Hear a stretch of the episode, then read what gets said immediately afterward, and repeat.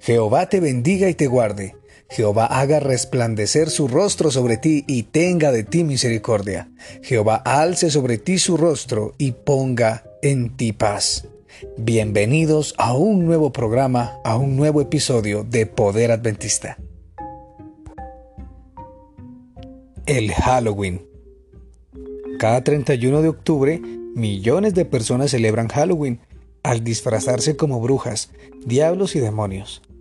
Además de una fiesta para los adultos, el día se ha convertido en una ocasión para que los niños vayan de casa en casa con una demanda, truco o dulce.